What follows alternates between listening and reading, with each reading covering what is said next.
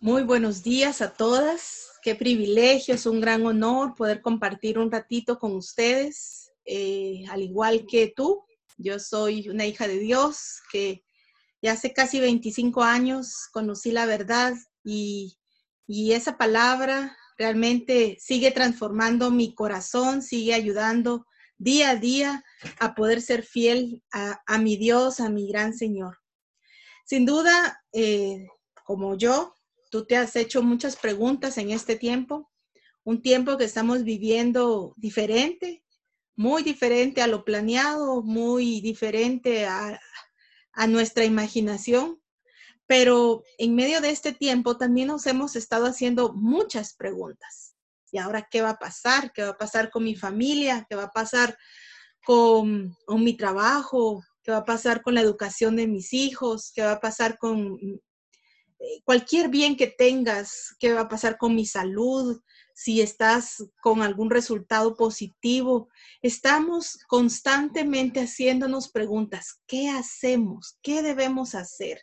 Bueno, hoy quiero compartirte este pequeño devocional y ayudar a tu corazón. Gracias por dejarme entrar hasta él.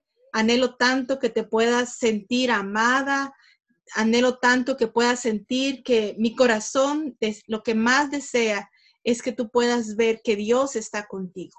Oremos, por favor. Amado Dios y Padre bueno, te agradezco tanto este tiempo maravilloso. Quiero pedirte que tú me utilices, Padre Santo, para poder ser eh, una mensajera, Dios, que lleva aliento, que lleva amor, que lleva tu palabra hacia cada corazón que está viendo este video, que está escuchando este video, que lo, que lo atesoren, Señor, porque no es mío, es tuyo, Señor, y que baje a cada casa, a cada país, a cada zona, a cada área, a cada región que tú sabes que se necesita, Señor. Te lo agradezco y gracias por el amor que nos das. Bendice este tiempo y dirígenos para honrarte en todo momento. En el nombre de Jesús. Amén. Bueno, pues te hablaba de las preguntas que hoy nos estamos haciendo. Son muchas preguntas. En toda eh, índole, las preguntas están creciendo. Pero, ¿sabes? Las respuestas claras y acertadas disminuyen. Nadie, ni los científicos, ni el mejor economista, ni el mejor médico, ni el mejor político tiene las respuestas claras, las respuestas acertadas, confidentes, o sea, directas, concretas. Todos estamos creyendo, bueno, hay que hacerle frente a la vida, hay que hacerle frente al virus, hay que, hay que seguir adelante. Bueno, sí, todos los sectores, el económico, el político, el, sector de salud, eh, la, educación universitaria, la educación en todos los grados, a nivel diversificado, a nivel preparatoria, a nivel eh, de, colegio, todos tenemos dudas. Las maestras tienen dudas, los profesores en la universidad tienen dudas, todos tenemos dudas. Pero sin duda también quiero decirte que como cristianos, se vale tener preguntas, se vale tener dudas, todos tenemos dudas pero también nosotros tenemos algo importante, maravilloso y poderoso, que es la palabra de Dios. Y por eso, en medio de tantas preguntas, también nosotros podemos preguntarnos cómo le hacemos frente desde un enfoque bíblico. Y eso es lo increíble, lo maravilloso que tenemos su palabra, la palabra de Dios, la inspiración de Dios a través de los años, a través de muchas décadas, de cientos de años, plasmada en un libro, en una colección de libros que llega hacia nuestros corazones y que tiene un mensaje maravilloso para nosotros. Entonces, partiendo de que podemos preguntarnos cómo le hacemos frente desde un enfoque bíblico, podemos pensar, ¿cuál es el recurso que Dios nos ha dejado? Bueno, Estamos todas conscientes que eh, eh, vivimos ante una generación más tecnológica que todas nosotras juntas. Es impresionante. Hasta un niño, un, prejoven, un joven, se sabe tanto, hay tanta gama de aplicaciones, el software ha crecido grandemente para cualquier usuario. Ya no solo como antes, que tenías que tener un conocimiento teórico para entrarle, sino ahora es muy práctico. Los usuarios finales varían y no importa ni de dónde estés, la tecnología llega a ti. Tenemos más distractores, eso sí, que mucho antes teníamos, pero también tenemos que estar conscientes que tenemos más recursos para nuestro bien. Tenemos más material valioso que puede servirnos, pero para esto tenemos que prepararnos, no conformarnos, no estancarnos, sino mantener un continuo aprendizaje. Algo que escuché una vez es que no se prepara el que tiene tiempo, sino el que desea hacerlo. Tu casa, querida amiga o amigo, si estás oyendo este video, tu casa está siendo un laboratorio. Tu casa es un laboratorio. Conviértelo en un gran tiempo de aprendizaje una amiga me compartía, si dejas de aprender, dejas de enseñar. Todo es una decisión. Pero volviendo entonces a las preguntas que nos hacemos. Quiero decirte que muchas ocasiones he recurrido a esta escritura en Deuteronomio 29, 29 y me ha animado mucho, porque en ella dice, hay cosas que no sabemos. ¡Wow! Es cierto. Hay cosas que pertenecen al Señor, dice la palabra pero hay cosas que se, nos han sido reveladas a nosotros y a nuestros hijos para que las cumplamos siempre, todos los mandamientos de esta ley. ¡Wow! ¡Qué poderoso! Porque es cierto, muchas cosas no sabemos qué hacer, no sabemos qué va a pasar, no sabemos nada. Por eso tenemos que recurrir a lo que Dios ya nos ha revelado, a lo que sí sabemos, porque de allí va a venir tu aprendizaje de lo que ya sabes, de lo que Dios ya te ha enseñado por años, por meses. Ahora es el tiempo de sacarlo a la luz, de, traerlo a la mesa, traerlo a tu familia, traerlo a tu iglesia y vivirlo, que es lo más importante. Quiero que veamos algo muy interesante, que a lo largo de la, de la historia, ¿verdad? Podemos ver viajar a la primera iglesia, a Hechos 1. Hechos 1, donde sabemos que ya Jesús ya no está con los discípulos después de ese tiempo poderoso de aprendizaje, una maestría que sacaron los, los, uh, los discípulos al lado de Jesús, tres años intensos, tres años de allá para acá. No solo fue de pescar, fue de hacer, de ver muchos milagros y de aprender. Pero imagínate que en Hechos 1 ellos no se esperaban aunque Jesús lo había dicho, quizá ellos no lo habían visto. No se esperaba que Jesús resucitara, no esperaban que muriera como murió. Jesús resucita y les dice que se va a ir y que ellos deben de continuar la misión. Oh, sorpresa. Bueno, en Hechos vemos entonces cómo em, la iglesia se encuentra desconcertada. La iglesia se encuentra sorprendida es una iglesia con muchas eh, preguntas, o sea, no hay respuestas para todas las preguntas que empiezan a surgir.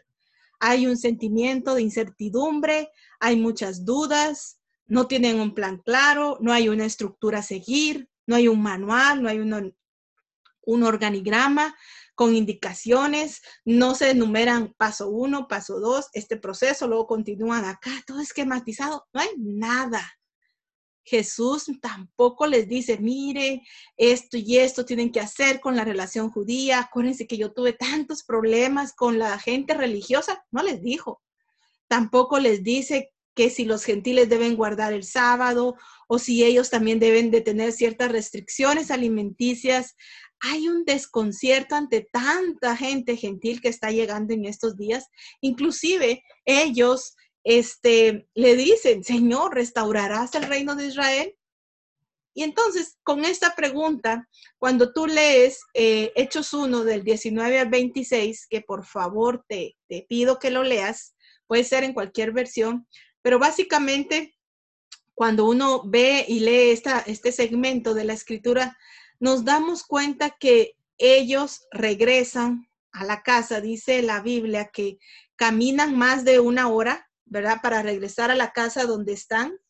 Y es interesante notar que ellos eh, se están reunidos todos en una casa y ellos llegan a orar. en medio de sus dudas, en medio de todo lo que están sintiendo, todo lo que están eh, pasando por sus mentes, ellos se ponen a orar. Bueno, y hay uno que dice, necesitamos eh, encontrar el sustituto de, Judas. Te recordarás que Judas eh, traicionó a Jesús y luego él no, no tomó el camino del arrepentimiento, sino de, de quitarse la vida. Entonces, es interesante que aquí ellos, ¿qué es lo que hacen? Dice que oran y luego para poder escoger a, a, a Matías, dice que lo echaron a suertes, pero no dejaron de orar. Ellos le, dicen, le preguntan a Jesús, Jesús, ¿qué hacemos? ¿Vas a hacer tú algo por nosotros ahorita? Y Jesús les dice, no me toca a mí responderles. ¡Wow! Qué desanimante puede haber sido ese tiempo.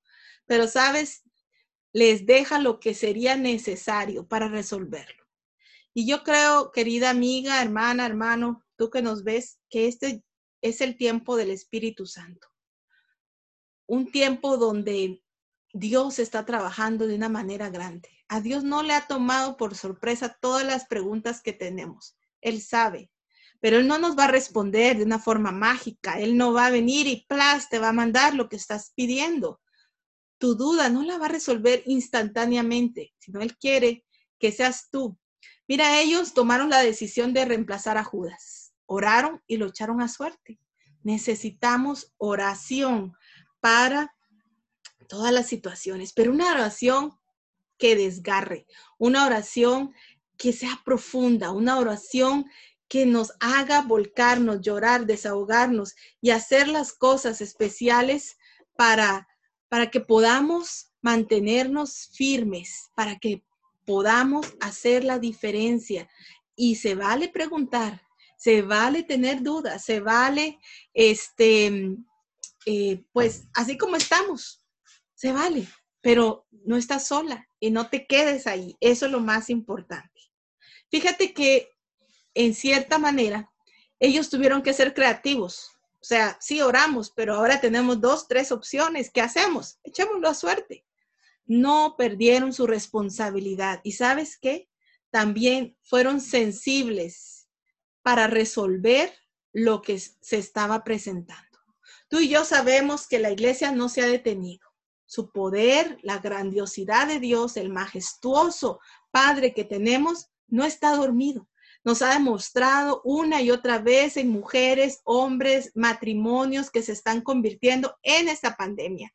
Todas estamos dando eh, tiempos vía alguna aplicación, ya sea Zoom, WhatsApp, todas estamos dando estudios y eso es increíble porque la iglesia no se ha detenido.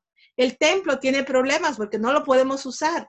No podemos ir a donde nos reunimos por diferentes circunstancias que todas sabemos, por las restricciones que hay para poder concentrar determinado número de personas y todas las regularizaciones, las restricciones, todo lo que nuestros ministerios de salud nos han ordenado. Pero, ¿qué debemos hacer entonces?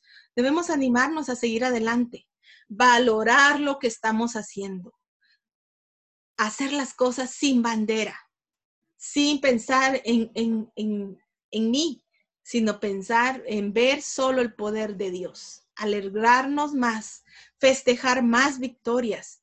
Por supuesto que vamos a tener más dolor, que va a haber dolor, que vamos, estamos enfrentando dolor, angustia, tristeza por los tiempos, por familiares, por nuestros propios hijos, por padres, por abuelos. Duele, pero ¿sabes qué? lo que si lo compartimos, si lo exteriorizamos, si pedimos ayuda, vamos a hacerlo para la gloria de Dios y Dios se va a mover. Yo no tengo tampoco las, respuestas a tantas preguntas que nos hacemos, pero ¿sabes qué? Dios sí la tiene. Preguntémonos entonces, ¿qué es lo que Dios quiere hacer con nosotros hoy? Tal vez no tenemos fácil la respuesta, Tal vez, tal vez sí, ya tú ya lo ubicaste. Te felicito. Pero tal vez esta es una gran pregunta que nos hacemos constantemente. ¿Qué es lo que Dios, dónde está Dios ahorita? Otra pregunta que podemos hacernos es, cómo podemos ser un instrumento más efectivo para expresar el amor de Dios, tal como se va a requerir cada vez más. Y eso es interesante. Tú y yo quizá estamos involucradas en muchas cosas y nos hemos desgastado, nos hemos cansado, nos hemos desvanecido, nos hemos sentido que ya no podemos más, que necesitamos un break, que necesitamos un descanso, desconectarnos y se, y se vale, está bien, es tu amor, pero el amor de Dios no tiene límites, el amor de Dios, eso es lo que nosotros necesitamos expresar. Y la mejor manera es que sea el Espíritu Santo quien nos ayude en estos tiempos. ¿Cómo poder ser un instrumento de ayuda en estos tiempos? ¿Cómo poder ser este, mujeres, hombres más comprometidos?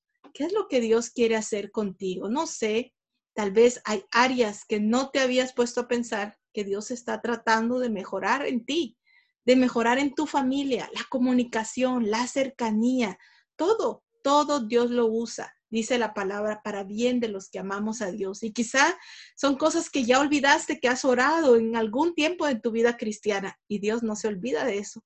Y Dios sabe que tú puedes ser un instrumento. Puede ser un instrumento normal, pero ahora quiere Dios que seas más efectivo para que expreses el amor de Dios. A veces no sabemos qué decir porque nuestra boca se pega, se cierra pero Dios, el amor de Dios busca la manera de salir de ti. Y a veces a mí me ha pasado cuando estoy enfrente de alguien y me dicen, y después yo digo, ¿qué le dije? Wow, yo no sabía que eso, eso salió de mí. No fui yo, fue Dios, fue su espíritu quien puso las palabras en mi boca y llegó al corazón de determinada persona. Así que pregúntate en este tiempo. Bueno, tú dices, ay, Elizabeth, más preguntas y tengo muchas, pero estas son del alma, estas son preguntas que te van a transformar, que te van a ayudar. Oremos por ser esos instrumentos del amor de Dios y ser más solidarias la una a la otra. Yo sí creo que estos tiempos debemos crecer en empatía, participando afectivamente en una realidad ajena no precisamente solo pensando en ti. Ser empáticas y simpáticas. ¿Qué es simpatía? Desear que las cosas salgan bien.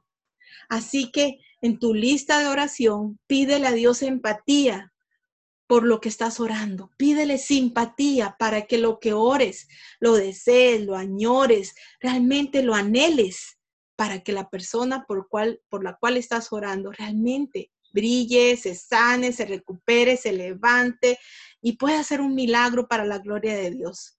Tú y yo podemos, si realmente dejamos trabajar al Espíritu. El Espíritu ayudó a esa iglesia en el primer siglo, donde había angustia, donde había tanta incertidumbre.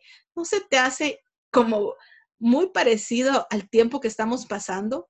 Y lo que leímos fue Hechos 1, el primer libro después, que ya, donde ya no está Jesús, la vida de los primeros discípulos, los, los, este, los que observaron a Jesús, los que acompañaron con Jesús, imagínate, también se sintieron como, ¿qué hacemos? ¿A dónde vamos?